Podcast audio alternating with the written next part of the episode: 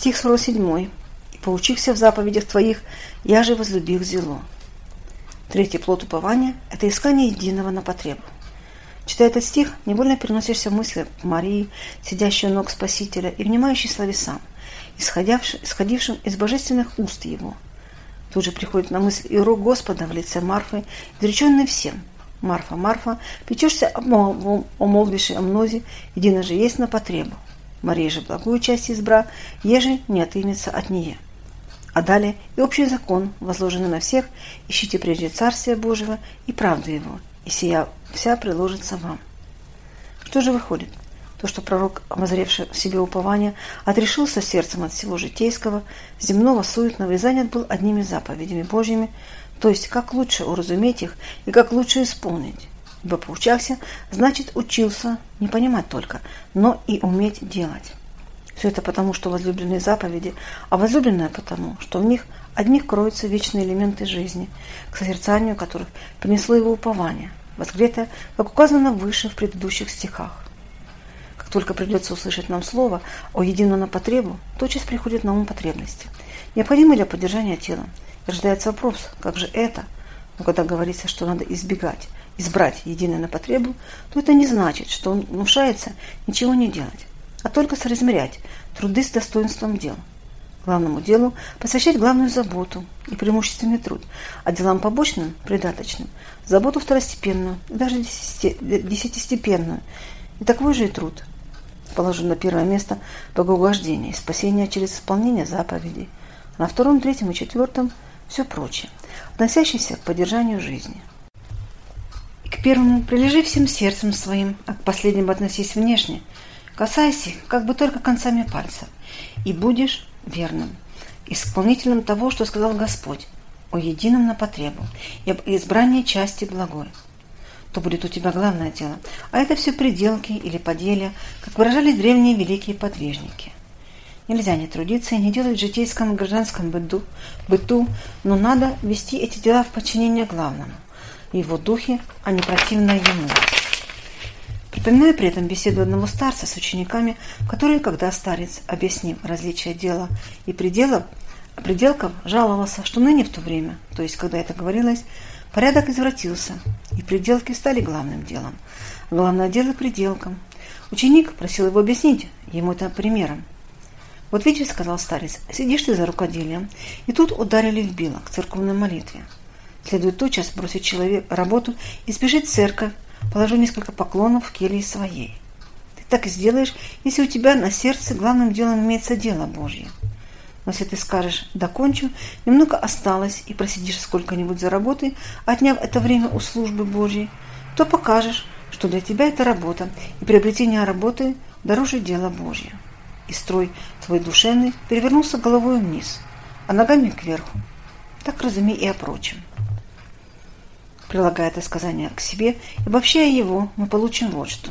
Коль скоро у кого только и заботы, что о временных потребностях, дело же спасения богождения всегда из-за них отодвигается на задний план и относящийся к нему исполняется лишь настолько, насколько допус допускают те заботы, и при том кое-как, на скоро и наполовину, то у него главное стоит не, не там, где ему следует быть, и пределие занимает не свое место. Там, где число таких лиц размножается до того, что не похожих на них уже не видно, все общество находится не в настоящем строе. С духовной точки зрения это будет общество ходящих вверх ногами. А так как это не в порядке вещей, то естественно, что за этой непорядочностью развивается в нем и всякая другая непорядочность. Отсюда смятение, разложение и пагуба. Сколько хлопот, шума, толкотни. Ходит же из всего этого одна грязь. Часто слышим, что оставившие мир и уединившиеся в обители толкут воду. Нет, вот эти толкут воду. Да, добро бы воду, а то грязь. Те избрали благую часть, которая не отнимется от них. Они питают благое упование, которое не посрамит их. Безуповательным же ничего другого не остается, как хвататься за щепки, которые вместе с ними погрязают в бездну. Стих 48 и воздвихах руки мои к заповедям Твоим, и же возлюбих, и глумлякся в оправданиях Твоих. Четвертый и последний плод, созревшего в душе упования, это неуклонное пребывание на добром пути или терпением в доброделании, воздвигающий руки к заповедям, то же, что возложивший руки свои на рала по слову Спасителя, как этот последний только тогда успешно обрабатывает землю, когда не озирается вспять и не глазеет по сторонам, проводит борозду за бороздой, несмотря на то, что трудновато и пот льет, так и делатель, воздвигающий руки свои заповедям, только тогда может преуспеть в исполнении их, когда вооружится терпением, и ни труда не будет жалеть, ни препятствий устрашаться – а все дело за делом вести сообразно заповедями. Что именно об этом речь у пророка, на это, кроме однообразности выражения с приточной речью, Господа наводит еще и слово «глумляхся», то есть приседал, присидел оправданием и заповедям Божьим, терпеливо пребывал в доброделании. Чем производится такое постоянство и твердость, любовью, которая николи же отпадает. Но прежде чем прежде придет любовь, чем воодушевляет тебя и чем действительно воодушевляются делатели, ничем другим, как упование. Упование приступает к делу спасения и богоугождения. Упование продолжает его. Как, какого не возьмете предпринимателя, душа предприимчивости, то его есть надежда на успех. Так и здесь. Надеется успеть и трудится. Это упование сначала бывает голое, одно без всякой поддержки со стороны других духовных движений, кроме непоколебимой веры, которая все живит. Но потом, когда посредством терпеливого приседания заповедям и оправданиям покажутся хоть слабые плоды успеха, и сердце начнет входить во вкус этого рода жизни, тогда упование имеет это вкушение сладости, доброделания, как одежду от холода и прикрытие от зноя, и окрыляется еще более, как окрыляется идущий домой, когда увидит издали кров свой, и ног своих удержать не может, они бегут сами собой. Такое самоходное хождение в заповедях есть плод терпеливого пребывания в исполнении их. Святой Афанасий пишет, пророк называет здесь руками деятельные силы, потому что дело есть конец поучения в заповедях. По приятии слова о заповедях всего лучше воздвигать руки к исполнению на деле того, что требуется в заповедях. Не с печалью, или по принуждению, но с добрым расположением. Блаженный Федорит прилагает, Царство Божие не в словесии, но в силе. Посему и пророк по научению присовокупил и деятельность. Чему научился, то и делом исполнил. Не слышите ли бы закона, праведны пред Богом, но творцы закона оправдятся. Потому-то он и сказал, глумлякся в оправданиях твоих, так как непрестанно был занят ими. Прекрасный порядок вызывает, вызывает святой Амбросий, прежде размышлять и поучаться в заповедях Божьих, чтобы тем расположить себя к усердному действованию по ним, а потом и действовать по ним. Конец изучения, например, история есть пометование о событиях ее, так конец поучения в божественных словесах есть действование по ним, труды, направленные к исполнению их.